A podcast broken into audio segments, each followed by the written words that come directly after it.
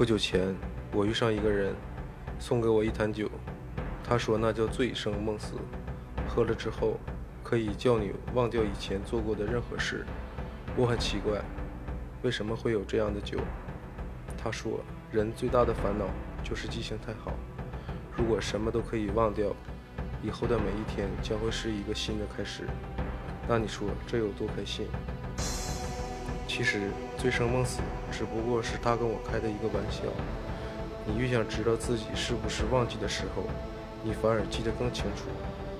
我曾经听人说过，当你不能够再拥有，你唯一可以做的就是令自己不要忘记。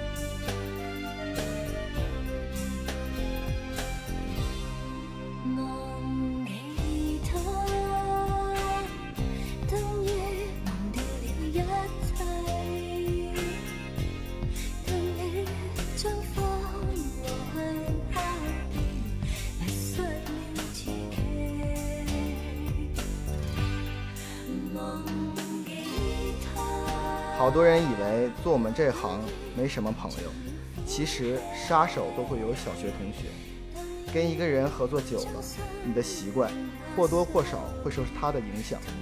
虽然我很熟悉这种香水，可是我怎么也不习惯从别的女人身上闻到。看一个人丢掉的垃圾，你会很容易知道他最近做过什么事。每次他都会来这个酒吧。看来很喜欢这里的清静。有时我会坐在他坐过的位子上。有些人是不太适合太接近的，知道的太多反而没有兴趣。我是一个很现实的人，我知道怎样可以让自己更加快乐。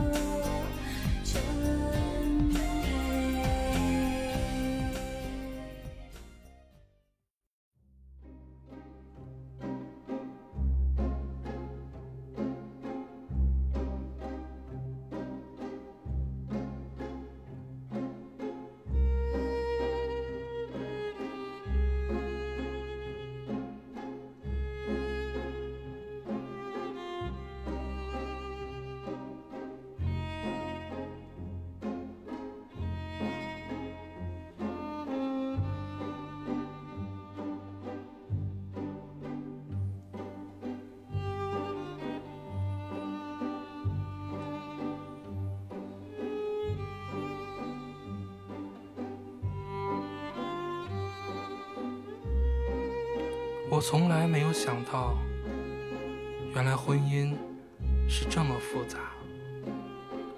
还以为一个人做得好就行了。可是两个人在一起，单是自己做得好是不够的。那些消失了的岁月，仿佛隔着一块积着灰尘的玻璃，看得到，抓不着。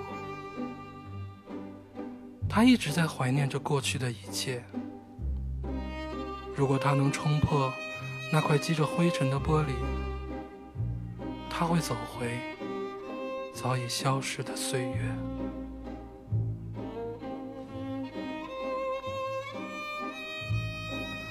我也没有想过，以前我只是想知道，他们到底是怎么开始的。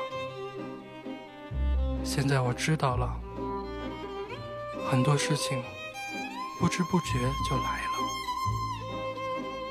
我还以为没什么，但是我开始担心你先生什么时候会回来，最好是别回来。我知道这样想不对，能不能帮我一个忙？我想有点心理准备。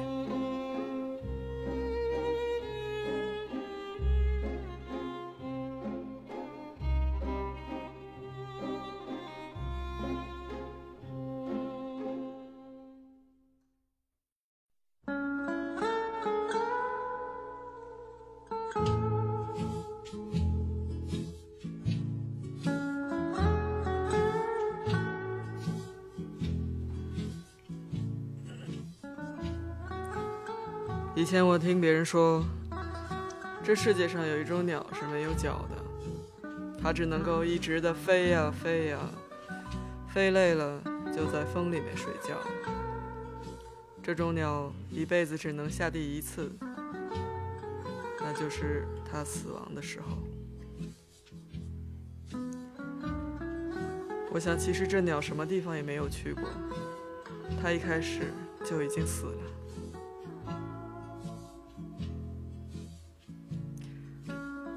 我曾经说过，不到最后一刻，我也不会知道最喜欢的女人是谁。不知道她现在在干什么呢？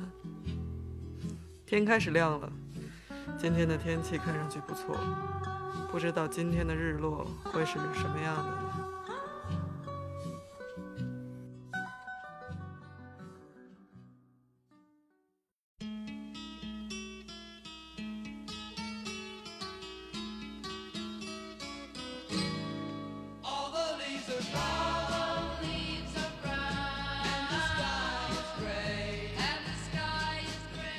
大家好，这里是花花局外人，我是李嘉洲。我是你们的鄂总，我是主子，你好，赵天霸。今天呢，相信大家已经猜到，我们这期主题呢是聊一位颇有争议的著名导演王家卫。其实呢，我们四个人的职业呢跟电影产业呢其实毫无关系，顶多呢算是电影爱好者。我们就是电影的局外人。不过呢，之所以今天我们还敢讨论这个王家卫和他的电影呢，其中一个原因，刚才鄂总说了，就是我们花花局外人就是一个以局外人的视角来看待这个花花世界的节目，来看待，来道歉。来道歉。还有一个重要原因呢，就是在座三位呢，除了我，都是王家卫的拥趸，尤其是鄂总。别看他长得很彪悍哈，但是呢，有一颗特别柔弱、特别忧郁的心。呃，但是我相信也有很多听众呢，跟我一样，对王家卫呢并不是很熟悉，也对他的作品呢总是充满了困惑。那么现在呢，我就代表广大听众问鄂总一些关于王家卫的一些基础问题。首先呢，我相信无论是否看过或喜爱他的电影呢，王家卫的名字可以说在华人文化圈里呢都是如雷贯耳的。不过呢，大多数人对王家卫的了解仅仅停留在呢。香港著名导演这个层面上，嗯，对他的具体生平呢，知道的并不多。那么，鄂总，我首先第一个问题就是王家卫何许人也呀？王家卫是你爷爷。这个王家卫导演到二零一八年已经六十岁了，是不是挺老了？是你爷爷，对不对？你可以当你爷爷，爷爷，小爷爷。王家卫是文青之光，你就知道是。我们十六期三驾马车并列的王家卫、安妮宝贝，不是王家卫、村上春树和 岩井俊二，你知道？是文青三驾马车其中之一，知不知道？你是不是都这些人你都不太熟悉？我们要一一道歉。陈绮贞没有没有名没有姓名吗？陈绮贞还是伴随我们成长的一个女性，我我都不太熟悉。陈绮贞还不是马车，拉不动。不是吗？是天霸是不是马车？我的马车。那张悬的马车，张悬还是我的马车？no no no no，在张悬跟陈绮贞还是两个量级的。我一定要去现场看一下陈绮贞。哪天你就绮绮贞现在也有六十啊，绮贞现在也得四十多了吧？就我们青春偶像都老了。借此机会呢，我们其实录这期节目也是想向王家卫导演做一个深刻的道歉。因为我们曾经爱过你，曾经恨过你。我们是王家卫的局外人，是岩井俊二的局外人，是村上春树的局外人。但是，他们的作品伴随了我们的青春。青春的局外人。他们虽然是我们青春的局外人，但是作品融入到了我们的生活里。所有人向王家卫磕头道歉。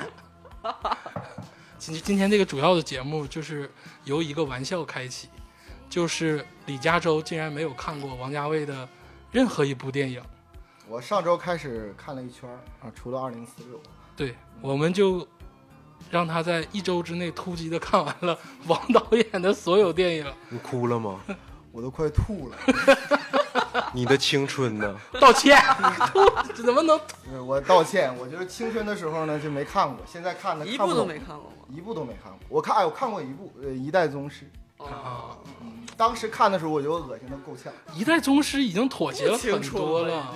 剧本都不是他写的了。对呀、他已经有剧本了。就他这些电影呢，就是我身为一个局外人的局外人呢，就是都听过名字，嗯，嗯，但是呢，就是每次看十分钟左右呢，就真的看不下去。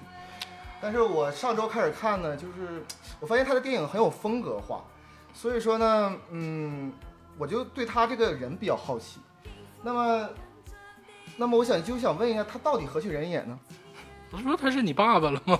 他当不了 降降辈儿了，当不了你爷爷，就当你爸爸吧。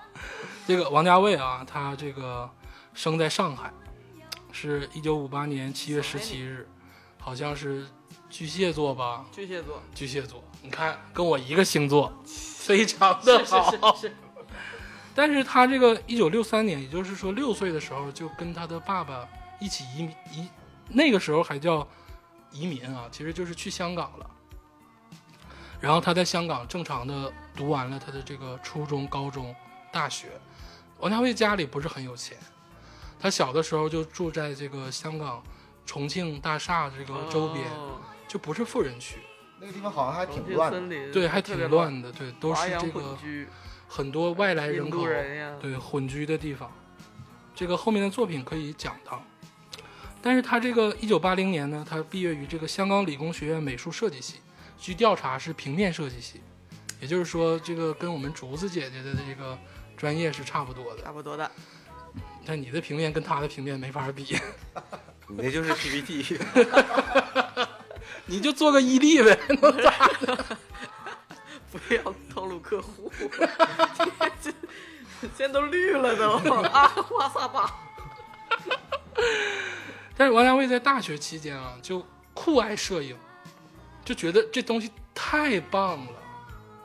你也能从他往期作品里能看到，他是一个对美术要求很严的人，对画面要求很严的人。他毕业之后呢，没有从事这个平面设计的工作，他就去了这个香港无线的这个编导培训班。听说那个无线培训班还出了很多人才我就说啊，这个香港黄金一代都是无线出来的，对啊，刘德华好像是周星驰，吴孟达，呃，还有梁朝伟好像也嗯是，，梁朝伟、嗯周润发嗯，都是，就是基本上你能想到的香港黄金一代都是无线出来的。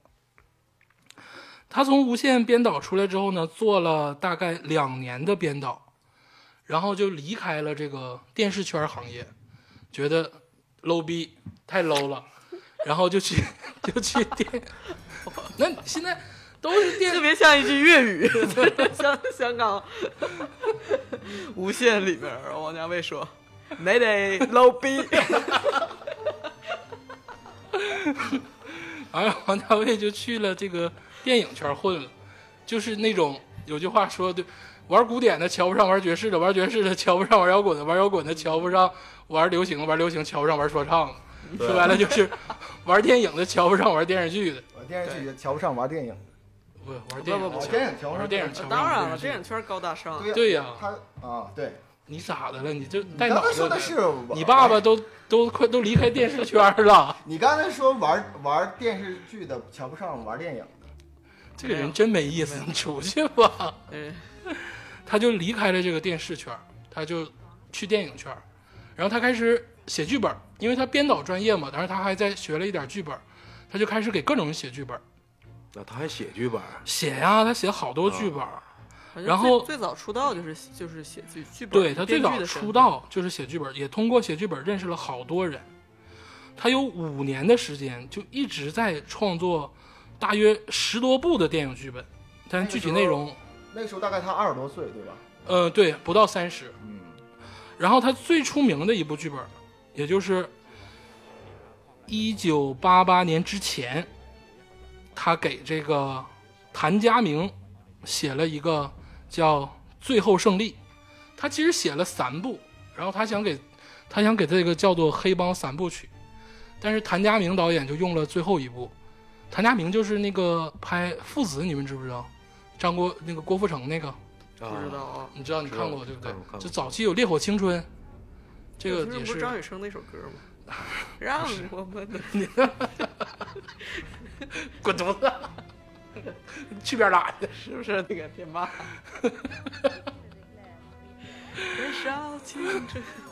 然后他就给这个谭家明写了个三黑帮三部曲。他写这个剧本的时候非常的刻苦，他曾经就是为了这个剧本交了好多黑帮的朋友。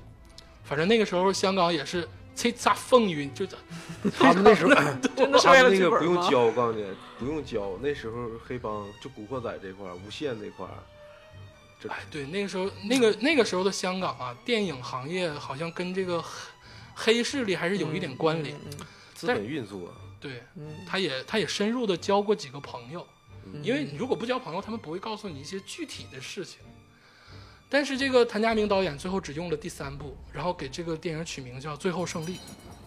他后来通过这个剧本，他就开始火了，他就有了机会去拍他的第一部电影。然后这个是王家卫的这个整个的这个拍电影之前的生平，这是他三十岁以前的故事。那王家卫导演现在今年已经六十岁，那是不是他一直单身呢？因为我感觉他那个呃电影风格好像很自我和独立的那种，他是不是就孤独，对很孤独？孤独个屌懒子。王家卫家庭非常美满啊，有爱人，有媳妇儿，有媳妇儿不是爱人跟媳妇儿是一个人，有爱人有太太，有有媳妇儿，有儿子。但这个他的私生活吧，大家就是很难去了解，因为他也很少透露。我曾经看到过，就是他讲他自己的儿子，他说他儿子吧喜欢听周杰伦，然后他也去听周杰伦，然后他儿子写文章很好，摄影也很好，但是他说这个话的时候，他还是很骄傲的。就是我觉得他家庭还是一个非常美满的状态，也就是说，他其实电影呈现出来的也不是他真正生活就是那样的人。是都是骗你们的，都是就是狮子座不是狮子座的心，我让所有人厌世，自己非常开心。他巨蟹座，他可能上升是狮子，要不然不可能给所有人都关到阿根廷。但是就我一个局外人的局外人来看呢，就他的电影其实很有你要是你要是局外的局外人，你就把门出带上门左转出去。他他的电影其实就很有一种很特殊的风格，就我也说不好是什么风格，就是呃让你一看就知道这是王家卫的电影。那么，鄂总，你认为他的电影是一个什么样的风格？这个风格吧，我们这么说，我们不可能用专业词汇去描述他的风格，因为太深了。我知道，你们不知道，没法唠。哎呀，呦呦，你说说 我听听。没法唠。你也是一个局外人，我这个还行 还行，我是菊只爱说花里的人。他就是走法国的那个范儿，走欧洲的范儿。就是我跟这个天霸说过，我觉得王家卫啊，重点表述的是情绪。其实他所有的电影，他没有一个华丽的故事，跌宕起伏，嗯，他没有这些东西。它的每一帧都是美的，对他的每一个画面都是美的，但是它的东西往往在一个时刻就能触摸你的心。每个时刻，美 从没有那一个时刻。哎天霸，你少女了，你。哎呀，那他有没有一个就比较统一的风格？呃还是每部电影都有一个有情。绪盒。就是情绪盒 emo emo，我请我现号。儿在，我们分析王家卫 就是个情绪盒，他所有的电影，这一代宗师不算，忘掐头去尾不算，忘掉卡门不算，一代宗师不算，中间所有的电影都是 emo，都是情绪盒。呃，我想问一下，什么是情绪盒？emo 来，天霸上，情绪盒就是一种音乐风格，就是盒，硬核、软核、情绪核，碾核、屎核、血核。哎，有点恶心了。说白了怎么说呢？就是他以情绪表达为主，以画面设计为主。他所要交代的东西，并不希望或者说并不 care 你能不能看明白，你也不要起承转合，前前仆后垫。对，所以这也是被诟病的地方。呃很多人诟病他说他的故事性不够，或者他的故事线不明确。对，因为有有的时候有有困惑。但也是他出彩的地方。他放弃了这些他，觉得这些不重要，他觉得嗯表达当下的情绪还有人的这种感觉是重要的。对，就是你忧伤的时候，你不会很具体，他把这个具体的事情抽象、高度抽象，然后用一个他的手法在具象，他是这么一个手法。而且我跟你说，在一个正常人的生活中，能有多少惊心动魄的故事？这个我跟你讲过，你说真实才是美的，对吗？你刚才怎么说来着？他贾樟柯，就是我我认为就是因为呃人生太迷幻，嗯所以说去电影院这两个小时要看一些真实的东西，有故事性的东西。因为人生本身就非线性，本身就是感性的，所以你要去追求一些。这么说王家卫很真实啊。他他就是他觉得人他的电影就非常迷幻，非常非线性，非常感性。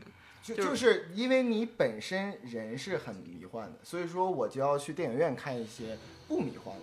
但，王家卫我认为他就是能捋个明白的。对，然后王家卫恰恰是把你身身边的就是你本身真实给搬到屏幕上了，我觉得。而且这么说啊，你们觉得王家卫跟张爱玲很像，骨子里嗯，就都有一点悲剧色彩，而且都很残忍。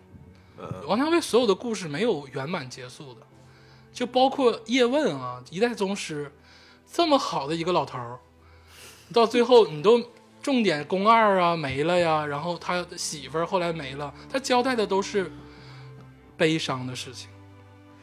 他不是结局悲伤，我觉得他是整个那个感觉呀、情绪过程。而又忧伤。不是他他不是忧伤，你首先想完那电影，我会觉得他说的是个悲剧，他不是，他不是，他表达就是那个状态，他所有的人都是那种孤独的，他有一点就是我喜欢在于什么，比如说然后有距离的。张爱玲啊，你都可以拿她往余华上靠。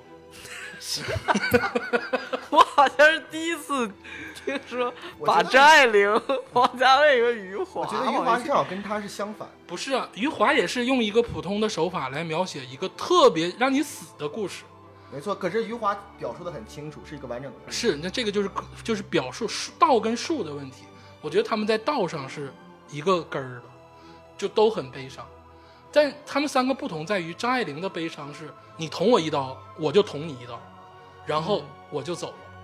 张爱玲一生很凄惨，嗯嗯嗯，但王家卫其实他的现实生活不凄惨，所以他的表达有限，有有这个有坎儿，有天花板，但这个天花板很高了。就很无力。对，他不是你捅我一刀，是那种肌无力的感觉。但是我突击了，就是这两两周嘛，突击了一下这个王家卫电影。他其中我觉得有一部电影，就是好像跟他整体风格就是不是那么一样，就是《旺角卡门》。哎，这个你看一看就是事先编过。我们 哎，我上哪儿编过？我你说说，这个《旺角卡门》啊，这是王家卫的第一部电影。刚才我不是说过，他给谭家明导演写过三个剧本吗？黑帮三部曲，谭家明只用了最后一部，他就把第一部摘出来拍了《旺角卡门》。《旺角卡门》大家都忘了，但是嗯有一个表情包大家都记得，就是张学友的“你谁谁了你”，这个都记得吧？对不对？记得记得啊，剧本是他写的吗？当然了，就这等于是一个剧本先行的作品，就是不不不是嗯不能说剧本先行，就是他本身是要给别人拍的，然后最后他别人没拍，他自己有了一定知名度，他自己拍了。就为什么说这个王家卫的这个台词大家都去摘抄啊？他绝对是一个剧本先行，他不是说剧本先写啊，但是他是以剧本为主的，所以他经常改剧本或者是现场写剧本，他是不剧本为写剧本对以 剧真的，本你说他剧本先行，所有人都炸了 所有演员炸了所，有演员都都炸了。是我觉得他一点都没有剧本你。说啥？我感觉他的电影很大的特色就是让人一看就知道他没有写剧本。他还是有唯一有一个就就是说他的情绪在，他的句子在，可能一些大概的那些设定也在，就句子但是这个故事就句子后编的，就是他让演员演，就是你先演，演着吧。这个《旺角卡门》你看了吧？啊、我看了这个加州同学，嗯，看了，你觉得怎么样？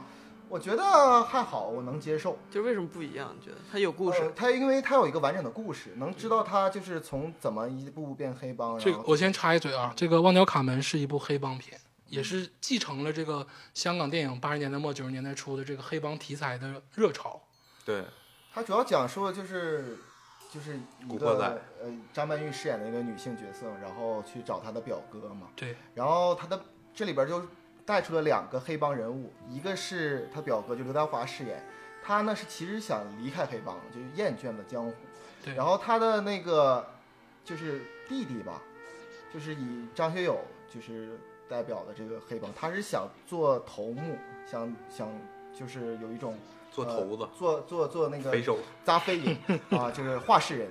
然后最后我记得是悲剧结尾，他们好像都都死了，在一次枪战当中。对，嗯这个我们说这个《旺角卡门》，首先《旺角卡门》的演员，并不是，并不都是王家卫御用的演员，就是后期御用的演员。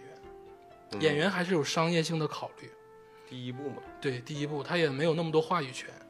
那个时候好像是呃，就是张曼玉好像还不是所谓一线演员，她好像刚刚是因为就得了什么选美冠军，然后然后应该是拍过一些那些就是三八电影吧，就是以花瓶，应该是主要不是演技派的，但是我我在我印象中好像就是呃，张曼玉是因为这个电影，然后才成为演技，才成为一个一线演员。慢慢的吧，就是开始了，嗯就开始有这个才开始有演技。对，开始有演技。其实第一部电影啊，对于王家卫来讲，他的个人风格其实并没有完全树立，他还是按照公司的这个套路，按照市场的套路来拍。但是他这个英文名开始透露点王家卫的意思了。对，你知道《旺角卡门》的英文名叫啥吗？哎，这我真不知道。叫 As Tears Go By，对，As Tears Go By，眼泪让眼泪飞就飞。是你了解王家卫这个电影的时候，就你想象不到一个黑帮片儿叫 As 让 Tears 眼泪 Go By，飞对，就是这也正是我觉得矫情和恶心的地方。怎么恶心啊？一个黑帮片，你跑跑好好跑，看那个黑帮多好啊，那不是啊，这个喊就好了嘛。失忆啊。你想想，假如一个观众，然后他是说哦这个黑帮片，然后去看电影，一坐那儿看了十分钟，哦天哪，他是不是觉得这个票价有点黑帮里也有文艺青年，对呀、没错，杀手也有小学同学，而且他这个中文译名《旺角卡门》其实也是有一点我们所谓的文艺的范儿。卡门嘛，他其实就是卡门卡门是法国作家那个梅里美的名作，嗯这个大家都知道。他写的就是吉普赛女主角，咱们都听过《卡门》那首歌。嗯其实卡门表达什么？就是炙热、自由、热情、自由。然后映射到这个旺角卡门，就是讲一些年轻人他们自由热烈，不同的想法，然后最终走向灭亡。嗯，对，哎，就是青春说这个事儿，青春的热情，很多题材都是黑帮。你比如《古惑仔》，还有那个《猛甲》，都是这个题材，因为这个时候最剧剧烈，对情感最剧烈。为为什么说王家卫的电影在第一部里开始有雏形呢？是因为他开始描述这些人，这些人就是无根之人，他们长到十七八、二十多岁，他们并不知道自己要干什么，他们也不知道自己的未来是什么。其实你你曾经说过一句话很对，这个加州，嗯你并没有跟随王家卫成长，嗯你并没有在那个时代去看他的电影，没错，所以你没有感同身受。对，没错，其实，如果你十六七或者是再小一点，十五六的时候看他的电影，你会有强烈的认同感。没错，我会，我会，我现在三十来岁看，就是在你为你对象在手上扎忍字的时候爱字的时候，去看这个电影。对，就 当你刻一个在手上刻了一个“爱”字，拿钢笔一顿扎拿烟头烫自己的时候，烫烫一个麒麟臂的时候，你就在看王家卫的电影，你就有 As Tears Go By 的感觉。但是你咱们都是差不多同龄嘛，因为我觉得加州自己，嗯，咱们也不是同步说跟他电影上映咱们去看的，也是后期补的嘛。但是我们在我们处在一个你等于是还是你主动去要去接触接受他的洗礼。那家装头学当时可能就没有这方面的情绪核的需求，你还是有根之人，你根大，对 没有根。还没有那么残酷痛苦的青春。对我有脚，对对吧？而且这个剧中啊，这个主要演员我们聊一聊，这个刘德华、张学友、张曼玉、万梓良你这，等会儿我再补一句，嗯也就是说，你这个人，就是无论给你的青春期提供的是王家卫、安妮宝贝，还是岩井俊二、张爱玲，还是郭敬明、吴亦凡，哎，郭不管敬明是谁郭敬明、吴亦凡都会都会捕获你的，还是非主流什么的，不会就是在那个阶段，你就是就不会不会就撞就遇上了他。这个那个这个咱俩得就掰出来唠啊。这个十，我觉得十二岁到十八岁是一个海绵体的阶段。那我在看王家卫，同时我也看王朔呀，嗯，是对不对？王朔也很情绪 核啊。但你看郭敬明吗？所以说嘛，就这是说，句话不用逼啊。所以说那个海绵体这个说法其实并不并不是太准确。如果你是海绵体的话，你应该那不是，左看王家卫，右看你海绵体也是吸收你能吸收的东西。海绵体这个用不用逼啊？海绵体不，海绵体有什么可逼的？就是说海绵变体了。啊其实其其实就是说，还是跟每个人不一样，他想吸收的东西不同。有些人可能就是在十二到十八不是，那只能说我们的审美比较好，我们我们初始的审美这个数值调的就比较高。我并没有认为就是这个这跟审美高低那也许读什么安娜卡列里娜，就是那些更觉得你审美也不咋地。对呀、就人家可能觉得说，这王家卫矫情哎，不是王家卫，哦，你可以说王家卫矫情，但是王家卫真的，他描写的人就是那个时代的人，而且你在那个年轻的时候看他，就是有共鸣。对，因为年轻的时候每个人都觉得自己是独特的，他这个电影写的就是那时候的你。对，对平常生活中独特的你。我觉得杀手妓女跟我就不他边缘太，他把一个人极端化，就是边缘嗯。他就是我觉得王家卫电影恰恰是描写边缘化的人，我应该一直没有边缘。但是你人的一生中，你没有过一种很边缘的情绪过吗？就是你会觉得自己很孤独，或者会非常觉得那个你我我会觉得自己很孤独，我相信这个每个人都会有，但是我觉得或者觉得我跟别人，呃，不就是我们不一样嘛不，一样，现在现在不就是或者是陷在一些小情绪里，或者是你你或者是你很恋物一些一些你周边的东西，对，我你家周围的那时候我会看。那个《阳光小美女》啊，就是比较哦那个喜剧的也，然后阳光小美女，她就更高级了，她更高级了，她是一个用一个手法，其实阳光小美女不是写小美女，大家都知道，嗯。她是写这个小美女的家人，有有同志啊，完了有失忆的人，有老人，各自的生活状态。我阳光小美女更像贾樟柯，就是更写实，对。那可能有一点幽默感，所以说，这就是我觉得呃每个人喜欢的点不一样。风格问题，还是每人喜欢点的风格问题。我看《望角卡门》啊，因为我是后看《望角卡门》的，嗯我是追追追到这个追王家卫片子，一直往前追，然后突然看到一个片儿，嗯说这个片儿是王家卫电影中唯一一个不像王家卫的电影。嗯，确实有点不像。嗯，嗯，对所以看完之后感觉其实他还是他，他没有变，只是嗯让东西具象化。对尤其是就是连续看的话，就突击去看的话，你会发现这个《旺角卡门》跟别的电影就真的是就像两个导演在拍。对，所以说，嗯，给大家推荐，如果说我觉得你从来没有接触过这些所谓的引号的小资的电影的前提之之上的话，你可以从《旺角卡门》入手。嗯虽然很老啊，是一九八八年的片，但也是王家卫的第一部片。但是你看完之后，你能顺利的过渡。嗯，就是他不会太拖太对拖。而且这里面吧，张曼玉穿衣服也挺好的。但是区别于《旺角卡门》，好像他第二部电影《阿飞正传》就已经是完全放飞自我。呃，下面就要说到《阿飞正传》了。这个《阿飞正传》呢，在就是《旺角卡门》之后，《旺角卡门》在香港也算是不能说大获成功吧，有一点名气。因为据资料我们查完之后啊，《旺角卡门》拍完金马奖最佳导演王家卫是有提名的，而且王家卫的我们不能说三角，我们后来给他定成五角，在铁五角之一里，张淑平就是负责美术的这个人，他直接就拿了金像奖的这个最佳美术。嗯，成型了已经。对，最佳美术指导张淑平就立了，而且张淑平跟王家卫的关系很好，所以说他就立了。张淑平在《阿飞正传》里也是美术吗？，对张淑平一直是。哦，张淑平这个后期我们到《花样年华》的时候具体聊一下。嗯就说白了，他这几个铁三角之一的这个张淑平就已经开始立了。然后王家卫就有了资本，他有了状态，有了这个气儿，他可以去选择他的第二部电影。他的第二部电影就是《阿飞正传》，剧本也是他写的吗？当然，那是不是王家卫所有的电影也有有很多人认为这是王家卫最重要的一部电影，或者他所有的电影都是围绕着这个多《多少少阿飞正传》对于港人来说是一部难以磨灭的电影，港或者说香港的呃文艺青年，不能说文艺青年，香港青年来讲都是一个难以磨灭的电影，因为它太真实了。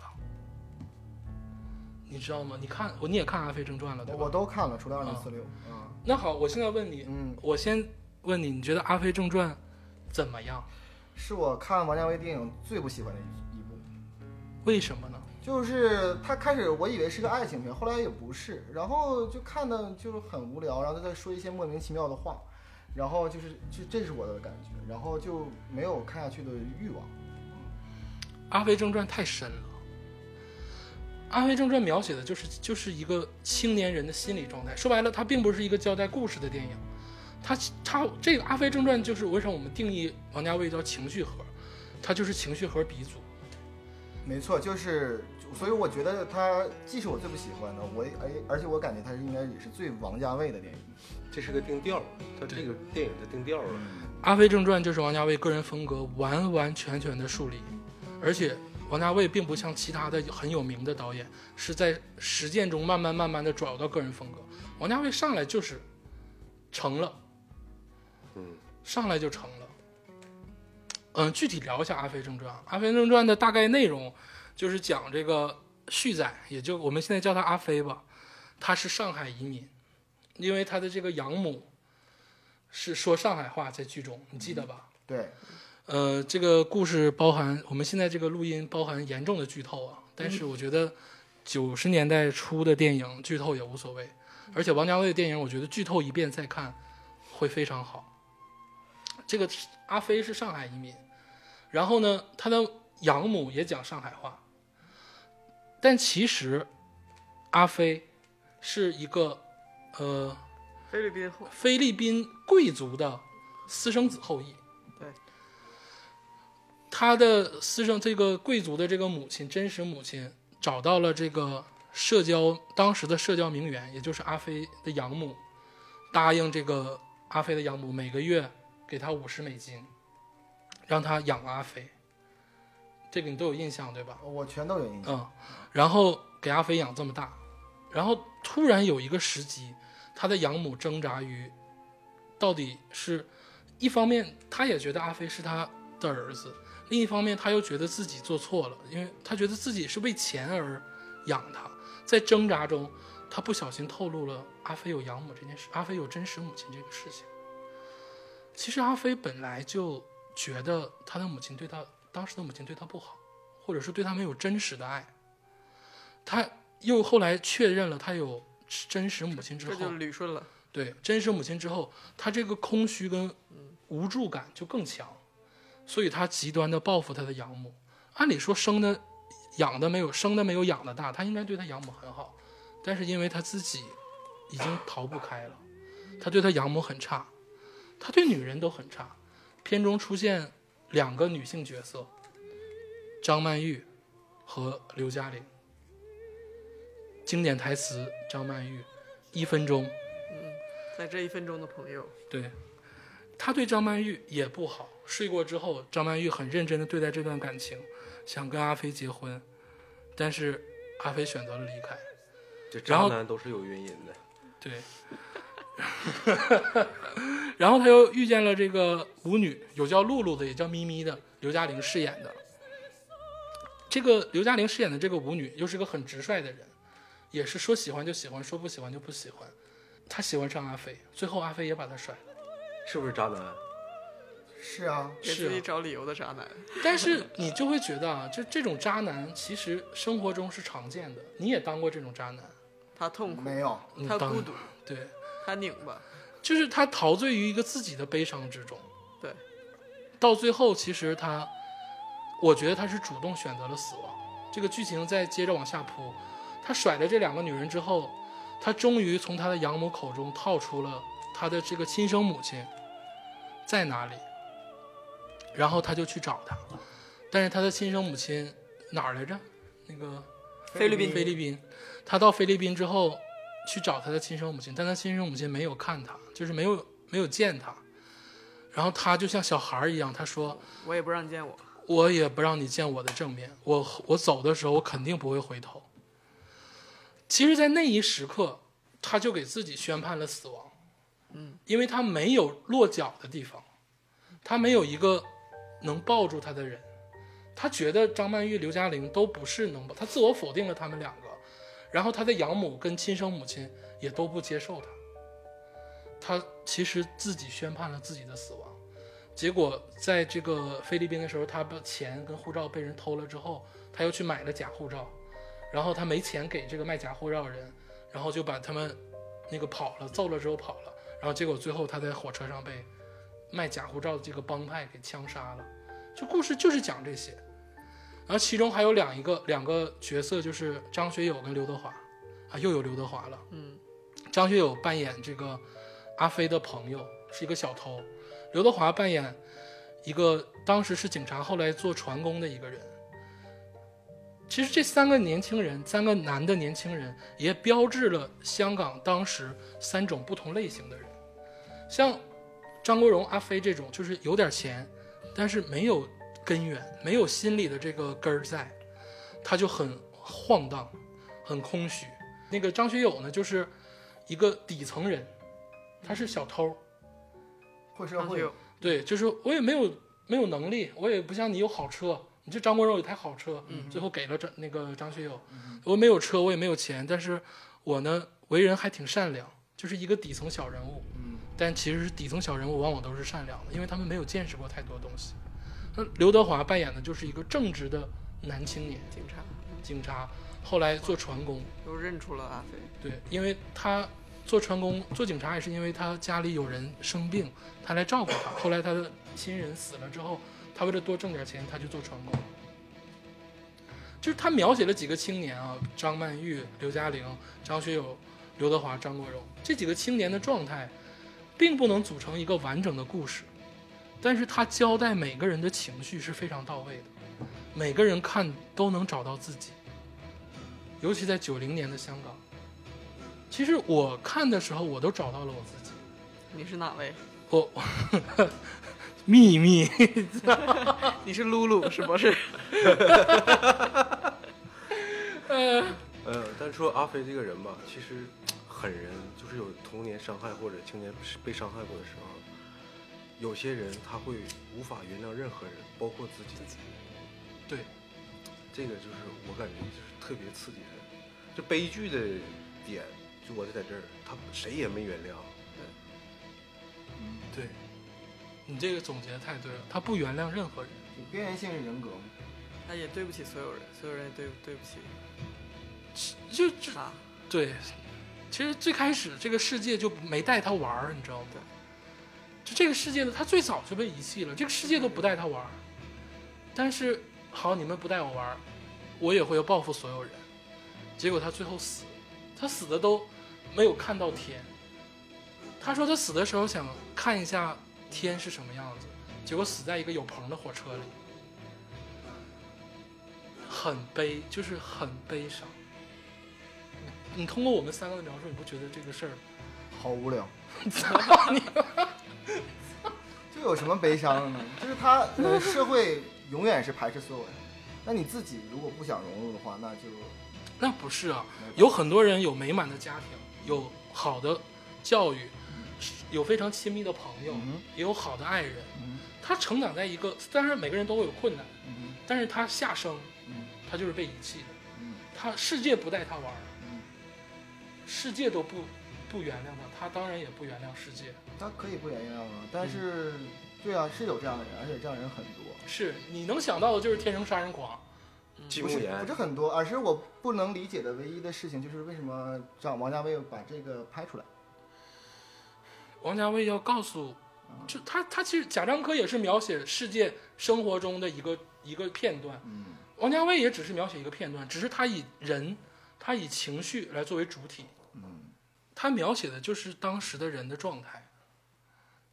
苏丽珍最后跟张国就就跟阿飞说，阿飞说我不可能跟你结婚，然后苏丽珍冲破了自己最后的底线，她说不结婚也可以，就我们在一起生活就可以。你知道这个苏丽珍是一个我觉得受过一个传统教育的人，她冲破了最后的底线那个年代，对对，然后露露就舞女刘嘉玲，我记得她问张国荣说：“阿飞说你是不是没有钱了？那我养你啊，就我知道一个新的地方能挣很多钱，你来接我就好了。”就他已经不在乎了，他已经不，因为他是一个特别拜金的人。他最开始的时候，耳环嘛，他就是偷耳环，张国荣不就是因为这个耳环把他调来的吗？但是他真正爱上的时候，他不在乎这些东西了。嗯，这个才是这两个女人，我觉得很神圣的地方。对，爱情到最后就是很伟大，而且最后露露去菲律宾找这个张国荣，嗯。也是独自一人就去了。你如果在这两个女人身上还找不到自己，你在张学友身上能不能找到自己？张学友是能找到啊，张学友就那一句话非常能找到，飞什么飞呀，无不是，那头鸟那是刘德华。啊，对对，刘德华，对刘德华，那这个就是在刘德华你你就是，当然我觉得这个王家卫是王家卫的一种自嘲，对，因为片中整体灌输了这个无足鸟的这个梗，对，然后最后，我觉得刘德华也是真情流露，你知道吗？就是 自飞？自自此之后，刘德华也再也没拍过王家卫的电影，然后最后骂一顿，说你飞什么飞呀？这有什么可飞的呀？那你想想，一个导演能把否定自己的东西也拍到里面，不也很伟大不是，就是王家卫电影，它是你看，它首先是爱情至上，然后体现情绪，就是你你要说生活现实，就他们怎么上班、怎么挣钱，或者是其他的烦心事，他不会不去考虑。太俗。对他就是这一切建构的，他不是在关注地方，所以说它是一个挺，其实像你说挺迷幻、挺挺虚的，就架在空中楼阁这样去谈情绪、谈谈感觉的这样一种这这样的电影。然后所以很多人觉得他的电影，如果你没有一个过渡，像说为什么先看那个《旺角卡门》呢？直接去看进到里面会觉得有一种会会很有点莫名其妙的感觉。嗯，有些困惑就是，对，会会觉得说，嗯，这是嗯是 MV 吗？嘉哥，我想问你个问题：嗯，年少的时候忧伤过吗？忧伤过，当然就是每个 人怎么忧伤的？我想知道你怎么忧伤的。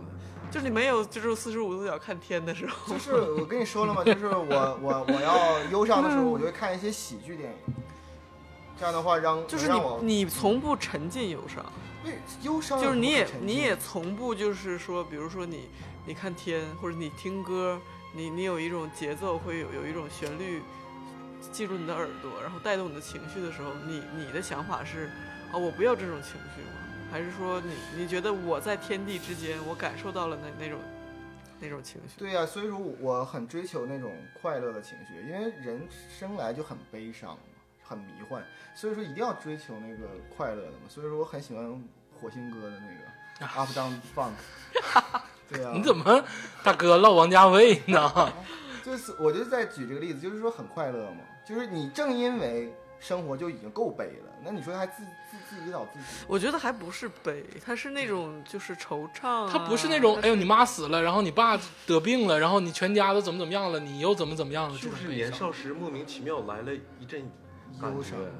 但是王家卫出彩就是他不是为赋新词强说愁，他的愁意真的在。嗯，香港人九零年看完这部电影之后，所有人都有共鸣。但是票房是不怎么样。呃，不是，这个这部电影还真不是。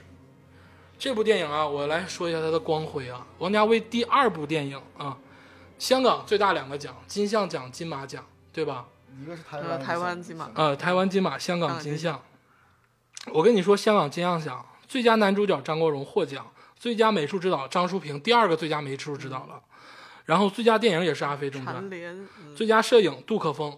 说到杜可风，啊。这就是五三角之五角之一，五角之二了。刚才有一个这个张淑平，嗯，嗯，然后杜可风这个人大家好好记一下，混在香港洋垃圾。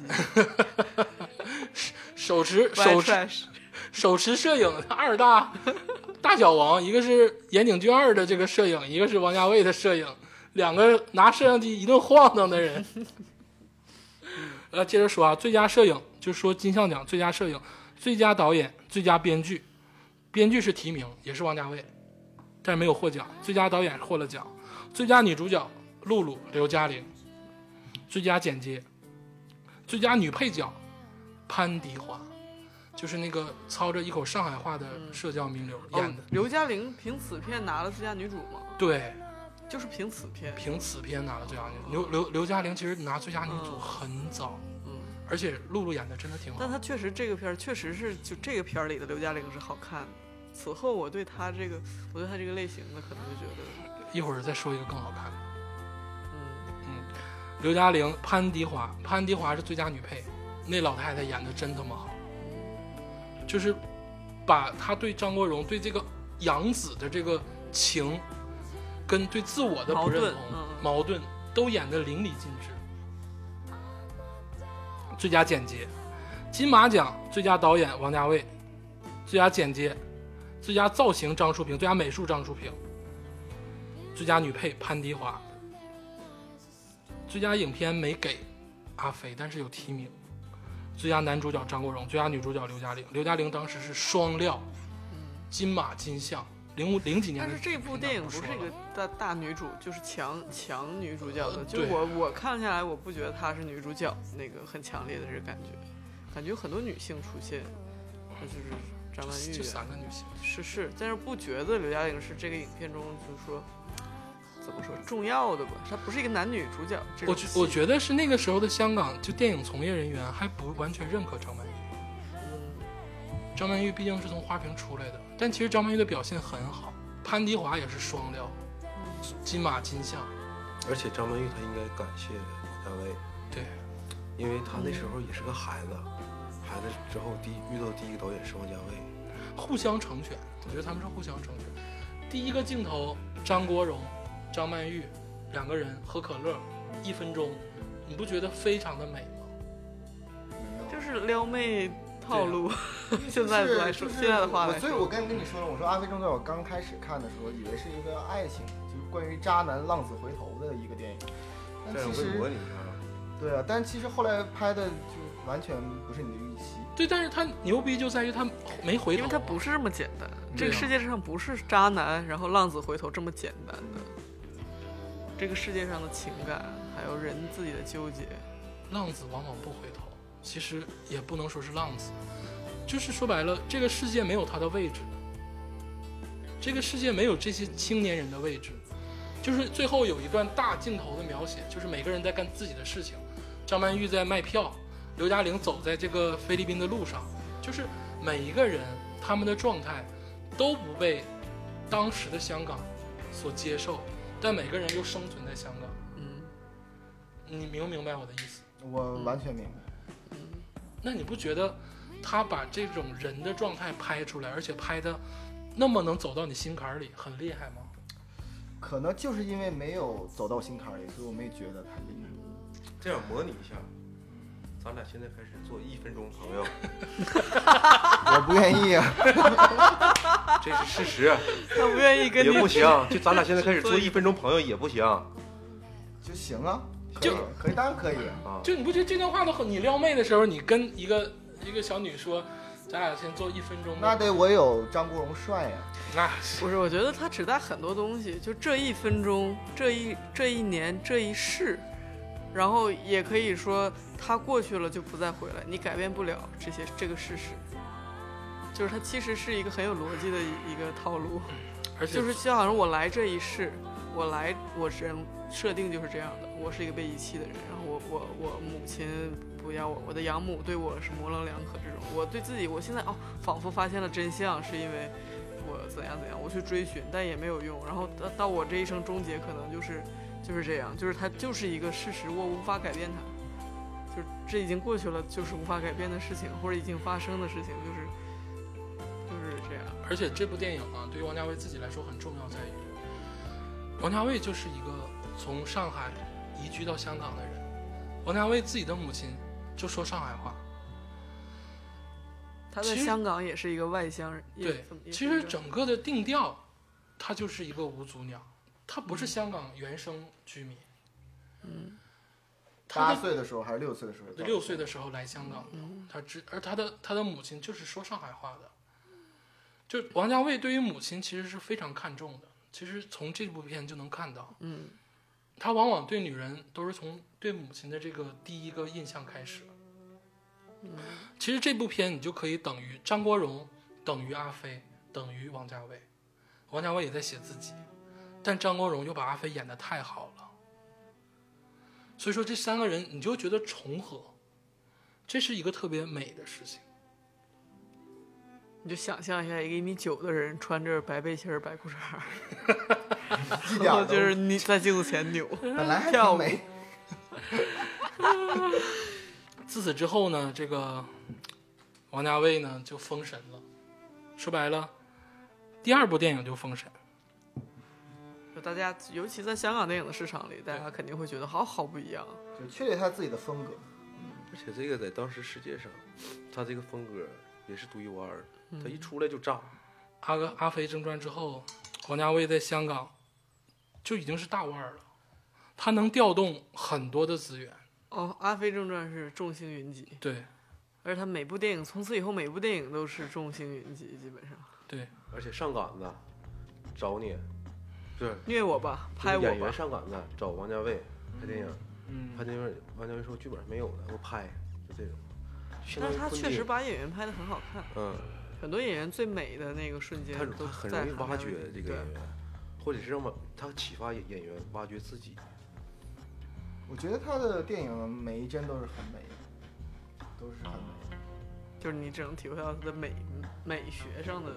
如果按美学来说，或者是摄影啊，和那个就人物表表表演啊，或者表现那个张力啊，就以我一个浅薄的对电影认识，我觉得都是可以说是完美，就是王家卫可以完美的，但就是看不进去。说到美学啊，这个你刷抖音、刷快手可以刷一个半小时，对呀，你玩王家卫钻石迷行，你能玩一个多小时？对呀，抖音比王家卫的电影好好玩许多呀。当然，你说啊，你说王家卫镜头很美，对不对？对好，我现在就跟你说，你爸爸的第三部电影，他从这个《阿飞正传》之后立了之后啊，就开始很多片约。他在九四年左右的时候是一个爆发期。我们先说不止他，所有人都感觉电影界电影界的爆发期。香港电影的爆发期也是，然后开始了。你说，我觉得镜头语言最好的一部电影，当然镜头语言也是被诟病最多的电影，《东邪西毒》。嗯，九零年拍完《东邪西毒》啊，这个金庸大在一片废墟上的故事，沙漠，这是其实没吃没喝，不知道他们咋活下来的。拍这片儿时候，这帮人就他妈吃苦就吃懵了，你知道吗？在中国内地吃土 吃吃土都吃懵了。吃土，你想想，给这帮人，这帮大牌儿关到一个沙漠里头，一拍两年多，九二年拍拍到九四年，我觉得这帮这帮演员最后也得哭，因为他这个掰面了。他这个剧这个剧情，除了有长约的都白面，完全就看不懂，都白面，真的都白面了。我恐怕他们自己都看不懂吧。人张国荣实名 diss，就那个《东邪西毒》，哥们儿我看不懂，拍啥呢，大哥？那恶总你看懂了吗？哎，我看懂了，我也看懂，我看懂时间的灰烬，你知道吗？英文名我看懂。对，牛逼就在这儿。我跟你讲大概情节啊，都不用太捋，就是以黄药师为主体，黄药师大渣男，鸡巴又看上了那个张国荣的那个媳那个爱人，张国荣的爱人还是他哥的媳妇儿，又看上了这个他妻他妻，你等会儿，你等会儿，等会儿，慢可点，以可以了，这是这慢点，慢点，慢点。张国荣的爱人也是他哥的媳妇儿，黄药师。不对吧？这样就是这么难理解。跟各位张国听众荣是，哥们我儿，看不明白，爱上了大家哥们明白了的 slash 大大舅的媳妇大舅哥的媳妇儿啊。就是黄药师啊，跟张国张国荣跟欧阳锋是铁子，然后张国黄药师又喜欢上张欧阳锋大哥的女人，又是欧阳锋的那个帖子，是东北的那个男女帖子。而且这里面还插插进了一个神经病人，啊，就好像是个双面人，对吧？你说的就是林青霞演那个慕容嫣，慕容哎，嫣慕容嫣。然后呢，这个著说名的截图，黄药师跟慕容嫣还勾着慕容嫣说：“哎，你有个妹妹，哥们儿肯定娶她。但我那里边儿我觉得最帅的是张国荣啊，怎么能是黄药师？梁梁家辉？，啊当时梁家辉的颜值，我觉得”哎，梁家辉脱光腚挺好看的，《情人》看没看过？嗯巴兰多。然后人家没说完，黄药师还是他兄弟，他还睡了他兄弟的媳妇儿，他兄弟梁朝伟演的瞎了，然后把那个他兄弟媳妇儿刘嘉玲给睡了。我就想问，这个影片最后这个黄药师死没死？没有啊，喝顿酒啥也不知道，该干啥干啥去了。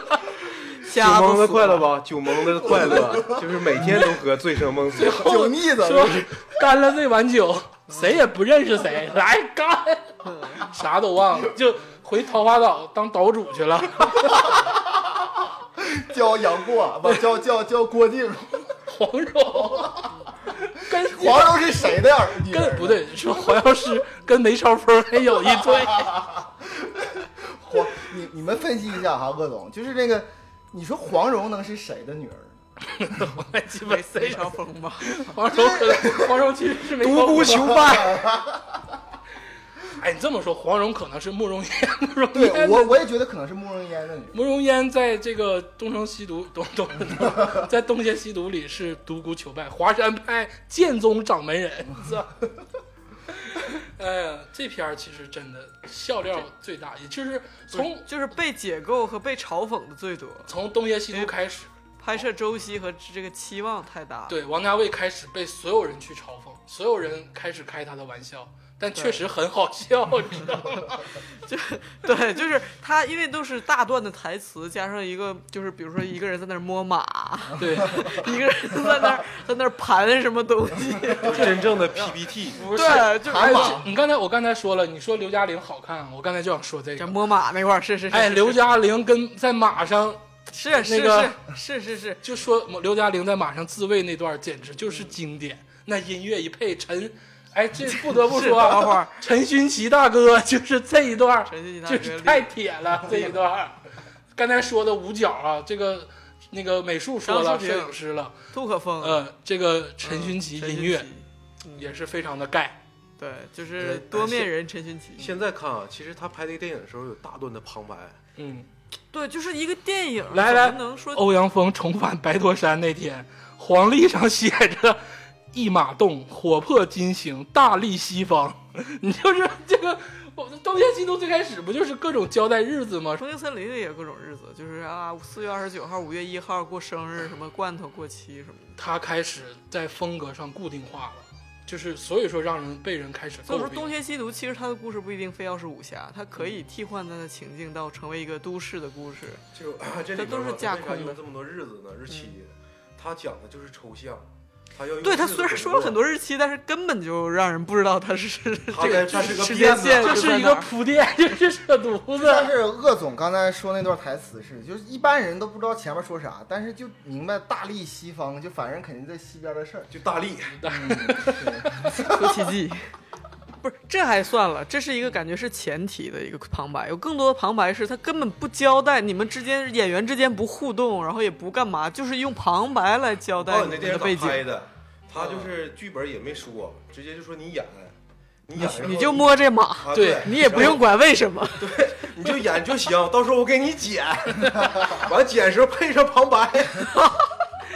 就后来旁白都没有，就我感觉啊，这演员都摸不清剧情，真的。哎，但是王家卫的旁白的台词确实好，而且而且？真的好吗？真的好，就是模仿王家卫最重要的什么？就是模仿台词。王模仿王家卫这个事儿啊，我觉得就是我曾经。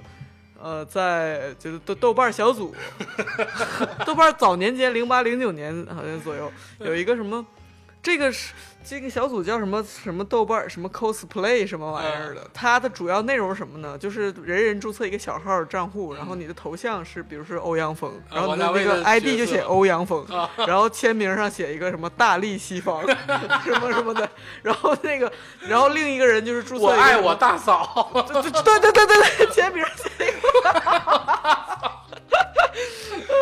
说台词然后欧阳克是我儿子，然后，然后，然后底下就是黄药师在回复，就一个跟帖里面，就是你们这个剧组的人就互相演 黄药师演戏小组，是，你知道吧我把你大嫂睡了，就是之类的。然后，然后那个就是这个是一个，然后所有人都在那个情境里，都在那个小组里说话聊天，都是用这个王家卫的语气来说话，这说一个很简单的话，然后但是用王家卫的风格去说出这句话。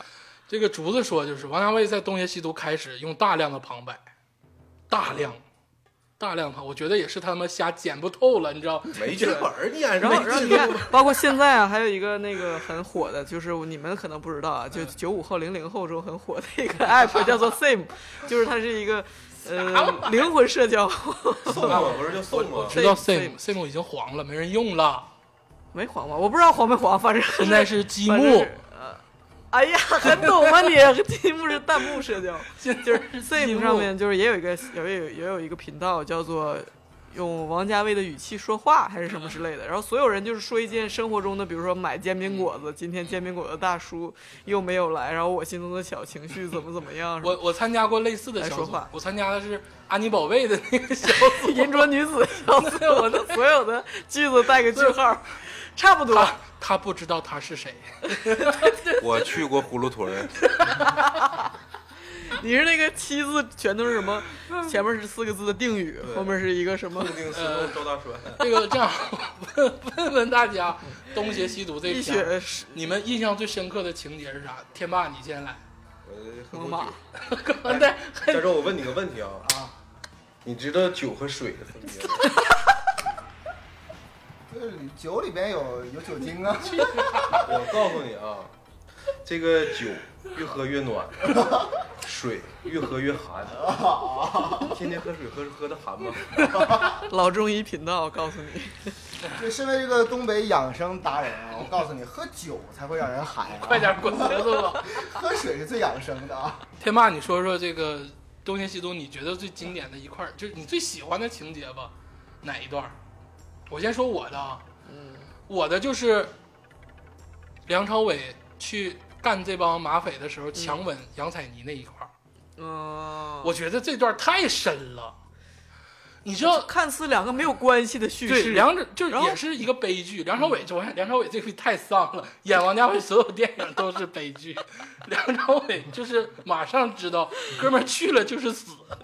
然后其实他吻的不是杨采妮，他吻是吻的是人世间的，对尘世的眷恋。他吻的是他媳妇儿桃花。然后吻完出去就让人砍死被黄药师霍霍那桃花，对，被黄药师霍霍了那个桃花，出去就让人砍死了。我觉得这段挺深的。嗯，你呢，天霸？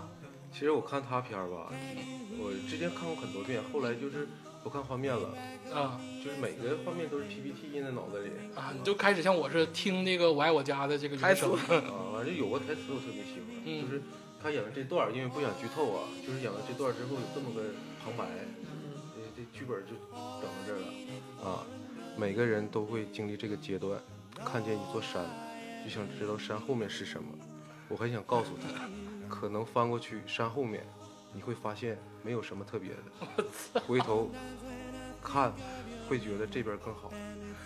这个就是我真正成长的时候。我现在真听不了这鸡巴玩意儿，我给你读读那个什么模仿王家卫说话小组里 买煎饼果子那段我，听不了，就都不是，这个是三十岁的人生感悟啊，你听不了知道吗？但他其实很有，你再过五年、十年再听，还是很有道理。我我原来我我面前有座山，我翻过一座山，我见山是山，一见一座座山山川，不是山就是见山还是山。你这个你会回到还是山，跪下向王家卫道歉的。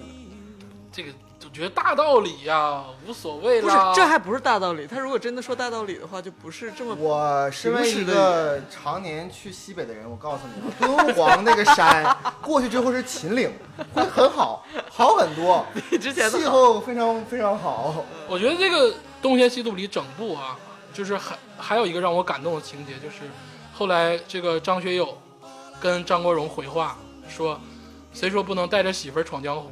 像你说的，啊对对对，这个试一试喽。这个还是一个家庭观。如果你看见将来娶好媳妇儿什么九九个指头的，肯定是我什么的。我觉得你不觉得王家卫给张学友的所有角色都特别的好，对，平时之中又有些就没有那点儿，就像你说那种呃王家卫的那种啊，感觉，对，没有你那种丧，对就是他给张学友的角色都特别正，嗯，好男人。好男人。而且他那个张学友演那个洪七公嘛，他是帮一个女人去杀人，对手指头都断了，鸡蛋也啊对对，嗯，然后回头还是跟那个媳妇儿农村媳妇儿。他要如果是只有这个张学友这一个人撑起一个电影的话，我觉得会很好看一个电影。可拉倒，就是如果说是黄药师是张学友，是是是是这个他他肯定是什么呢？哎呀，我还眷恋我媳妇儿，我忘不了我媳妇儿，我媳妇儿好啊，我爱这个提着鸡蛋的女人，忙然后孤女，我要为她报仇，但是我又没有为她报仇，我对不起她呀，哎呀，我也对不起我媳妇儿啊，是吧？还有一点啊我贼奇贼奇怪，这个你说孤女啊，张国荣几次让她卖身吧？你卖身对对对，你说她到底卖没卖？她为啥不卖啊？你是个女的，你给我讲讲。看钱呢，看多少钱？现在给你一个亿，你是不是咋都我如果姐姐可以，妹妹也可以。别别这样，别这样。有一个亿的人也是有点笨吧？好像你就说就是他的世界观，就是说我要报仇，嗯然后我能付出的代价就是鸡蛋和驴。不合理，嗯，不合理啊！但是他他就是拗啊。有人说，如果你堕落，你就可以报仇，他也不接受。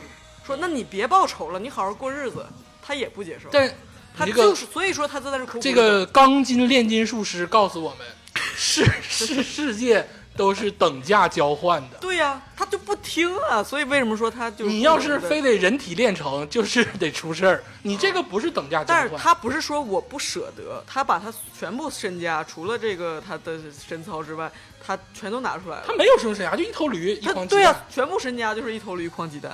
他还如果说他有身家，他有两头驴，他就选择欧一头驴，阳锋明确那他是鸡贼。你的你的样貌，你的身材就是你的身价。这个是他的价值观，就这是他的拗的地方，就是我又要就要报仇，我就要报仇。人家告诉他了，你堕落就可以报仇，就是你的样貌，你付出了，你可以报仇。我我就不，这也不符合他的价值他也不符合他的价值体系。